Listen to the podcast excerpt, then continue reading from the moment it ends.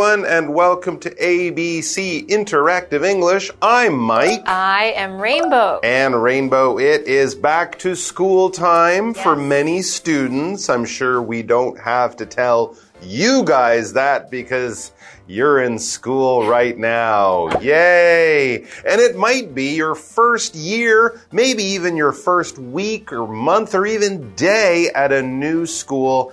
And along with all of the other things you have to get used to new classes, teachers, classrooms, the whole school's new you have to make new friends. Yes. And that can be oh, challenging. Wow, but it's so much fun. It can also be great fun. Now, I'm very curious mm. about how you made friends at school. Uh, uh, I went to a lot of schools yeah. when I was quite young in different countries. I got pretty good at making friends. I would just talk to people, mm -hmm. find out what they're interested in, and maybe I have something that I'm interested in that they are also interested in. We have common interests, and that is enough to make friends with, especially when you're kids at school. What about you?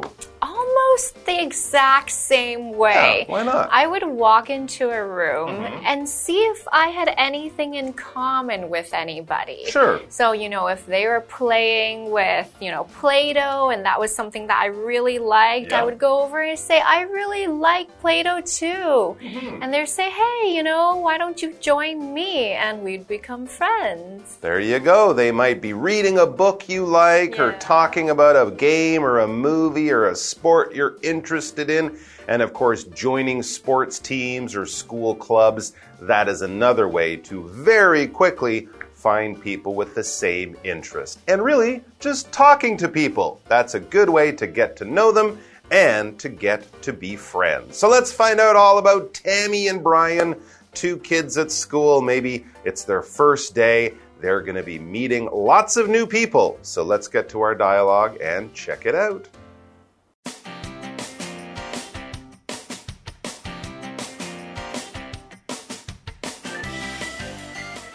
Tammy and Brian are at school. Hi, my name is Tammy. I am from the U.S. Hi, Tammy. I am Brian, and I am from Taipei. Taipei is a cool city. Where do you live in the city? I live in Shilin with my parents. We have a small apartment. How about you?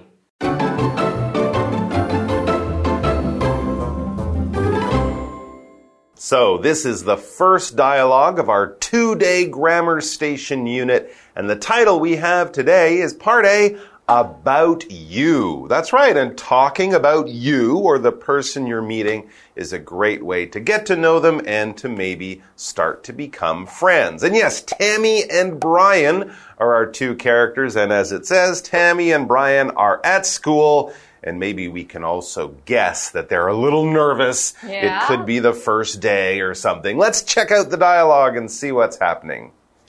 All right, so Tammy says, Hi, my name is Tammy. I am from the US. So that's a good way to introduce yourself, right? By saying hello, maybe shaking hands yeah, and saying, giving someone a little wave, maybe. Tell them where you're from. Yeah, absolutely. If you're in a new country, that already makes you kind of interesting and makes it more easy for people to find something to talk about. Oh, you're from America. Yes. I'm not. Let's talk about that sort of thing. So Brian is the boy that Tammy is talking to her. He sounds very happy to meet her too, and he gives her the same information back, really. He says, Hi, Tammy. I am Brian, hmm. and I am from Taipei. So now they know each other's names and they know where each other come from. Yeah, and Tammy has something to say about okay. Taipei. Taipei is a cool city. Where do you live in the city? So I'm sure that Tammy knows a little bit about Taipei. It sounds like she's a bit familiar. She mm. would know maybe some areas that Brian was from. Mm -hmm. And she also said that she likes the city. If you compliment someone, say something good about them or something, that can make things easier. She also used that term Cool, to talk about a city. We can use that to talk about lots of things we like, right? Yeah, like people can be cool. Sure. Music can be cool. Places can be cool. When you say cool, it just means something is great. It's pretty unique. It's like trendy. It's popular or it's a place you like and you think it's nice. And this is just an easy way to say that someone or something is very similar to you, maybe, or you think it's wonderful. Not in a way that's like so amazing, but it's like, hmm, that's pretty cool. It's cool. Yeah. You personally like it. And of course, sometimes people will try to tell you what's cool. Yeah. But don't worry about them. You decide what's cool for you. Right, right. And sometimes it can be cool just to be yourself, even if you're different from what everyone else expects or thinks. And she said that Taipei was a cool, Cool city. city. That's right. A city is a large place where people live together. There will be many, many people and many, many buildings. And of course, all the other things we expect to find cars, streets, shops, companies, tall office buildings and apartment buildings. This city is the biggest area that we kind of consider where people live together. Taipei is definitely a city. Kaohsiung and Taichung are cities too. But if you go a little smaller, you might be talking about a town. Maybe Ilan might be a town.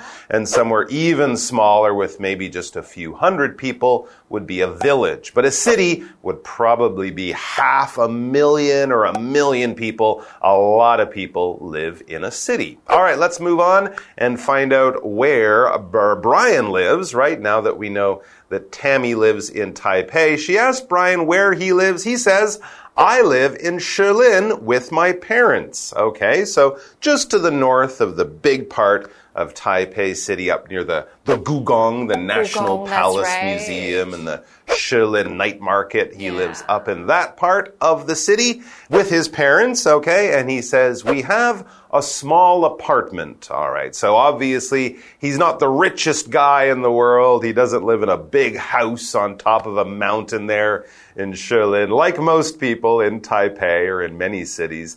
He lives in a small apartment with his parents. And then he asks for the same kind of information, or he asks the same kind of question to Tammy. He, in this case, he says, How about you? What about you? What is Where your you live?" living situation? That's right. Right. And here we have the vocabulary word parents. So Brian says, I live with my parents. Hmm. Well, who do you think those would be? It makes sense if they're students that if Brian lives with his parents, that's talking about family, right? So your parents are your mom and your dad, your mother and your father, the people who gave birth to you. So you can say, I live with my mom and dad, or I live with my parents. Now, parents isn't gendered, so it's not a boy parent or a girl parent. We don't know if it's mom or dad. We just know it's mom or dad. And you can say a parent or these are my parents. And where do they live? Well, they live in an apartment. Hmm, yeah, and by saying I live with my parents, he also gives the idea that he doesn't have brothers and sisters, right? It's just three people in his family a mom, a dad, and mm-hmm. maybe him, Brian. And because it's just Brian and his mother and father, his parents, this small family lives in a small apartment. Now, an apartment is a type of home where people will live. Now, it's not a house. A house will be a small building that's on its own, usually with one family living inside. An apartment will be one part of a much bigger building, maybe many, many floors, and each floor might have two or four apartments. Much smaller space to live in, but much more convenient. You can live in the middle of the city in a big apartment building, and each family or each person there will have one apartment, one small area, that is their home, but it's not a house, it's an apartment. All right, let's take a break, and then we'll be back to find out more about Tammy and Brian, finding out more about Tammy other. and Brian. That's right. We'll find out more after the break.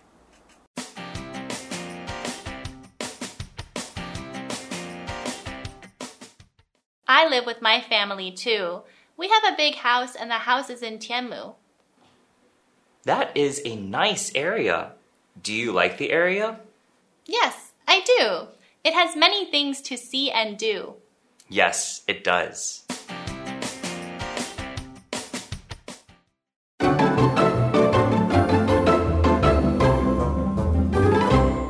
All right, so Tammy responds, I live with my family too.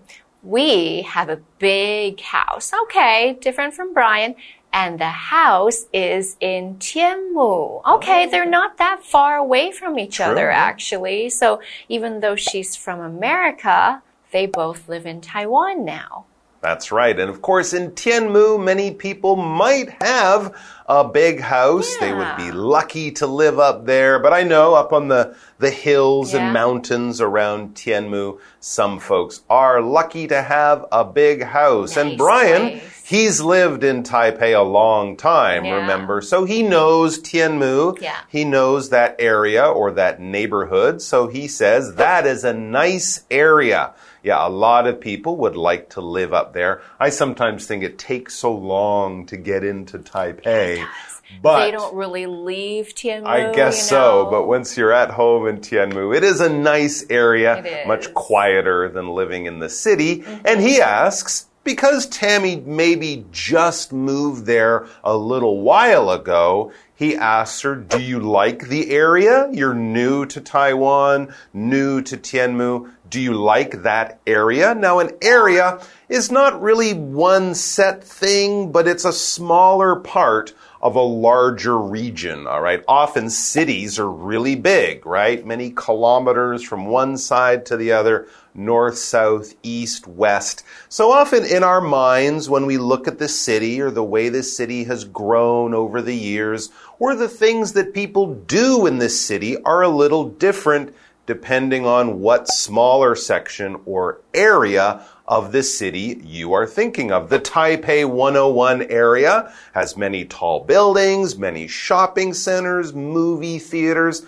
Not many people might live in that area, but some of the other areas like Yonghe or Sancheng around Taipei, these areas have a lot more apartment buildings. And then we have shopping areas, we have areas with schools and universities maybe. So this is the way we kind of break up the city in our minds about what goes on and who lives in these smaller parts or these smaller areas. So, does she like that area of Tianmu? Yes, because everybody loves that area, Okay. right?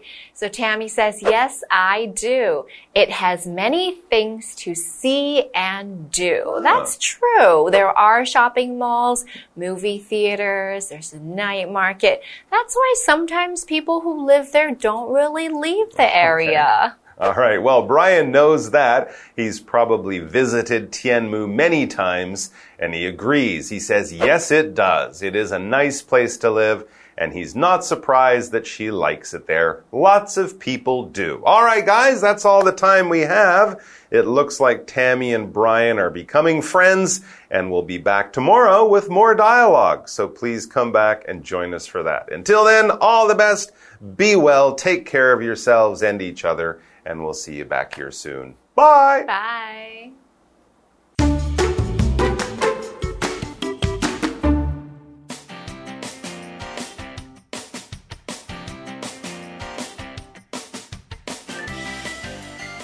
Tammy and Brian are at school. Hi, my name is Tammy. I am from the U.S. Hi, Tammy. I am Brian, and I am from Taipei. Taipei is a cool city. Where do you live in the city? I live in Shilin with my parents. We have a small apartment. How about you? I live with my family too. We have a big house and the house is in Tianmu. That is a nice area. Do you like the area? Yes, I do. It has many things to see and do. Yes, it does.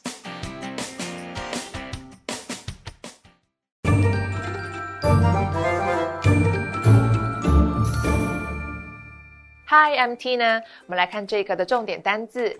第一个，cool，cool，形容词，很棒的，酷炫的。 Your new jacket is cool. 你的新夹克很酷。下一个单字，parent，parent，双亲之一。Both of my parents have retired. 我的父母都退休了。Retire 指的是退休。下一个单字，apartment，apartment，名词，公寓。 Zach sold his apartment last month. Zach 上个月卖掉他的公寓了。最后一个单字，area，area，名词，地区，区域。We are exploring the downtown area of the city. 我们正在探索城市的市中心地区。Explore 指的是探索，downtown 指的是市中心的。接着我们来看重点文法。第一个，somebody is from place，某人来自某地，也可以说 somebody comes from place。from 是介系词，指的是从哪里来。我们来看看这个例句：My parents come from South Korea。我的父母来自南韩。下一个文法，A lives with B。A 和 B 同住，live 是居住的意思，它的后面要先加上介系词 with，再接受词。live 的后面可以用 in、on、at 等介系词来接地点。 我们来看看这个例句：I live in London with my sister。我和我的妹妹一起住在伦敦。最后一个文法，How about you？那你呢？这是一个固定的用法，用于反问对方的情境。我们来看看这个对话。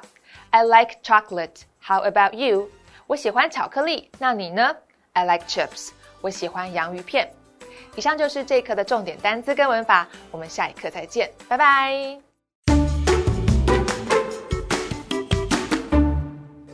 Today, we are taking a trip to Dafuxing Temple in Jiayi.